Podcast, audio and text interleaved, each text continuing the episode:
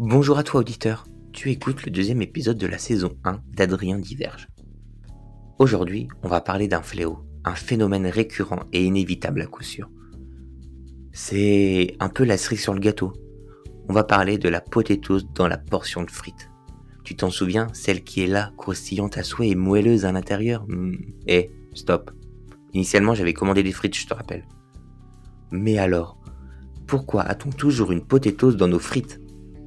Je vais y répondre maintenant. Trois possibilités. La première, c'est une opération marketing.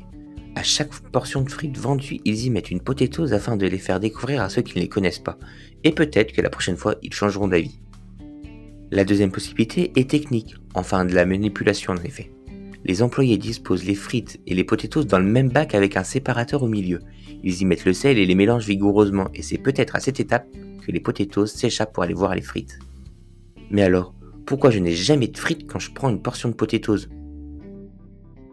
La troisième possibilité, c'est peut-être à cause de Mirana, l'employé du mois, qui a fait tomber au sol une potatoes, l'a ramassée et l'a remise dans le bac des frites.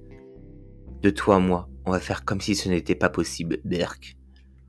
Maintenant que je t'ai éclairé à ce sujet, n'oublie pas de t'abonner et de liker le podcast. Bon allez, à plus dans le bus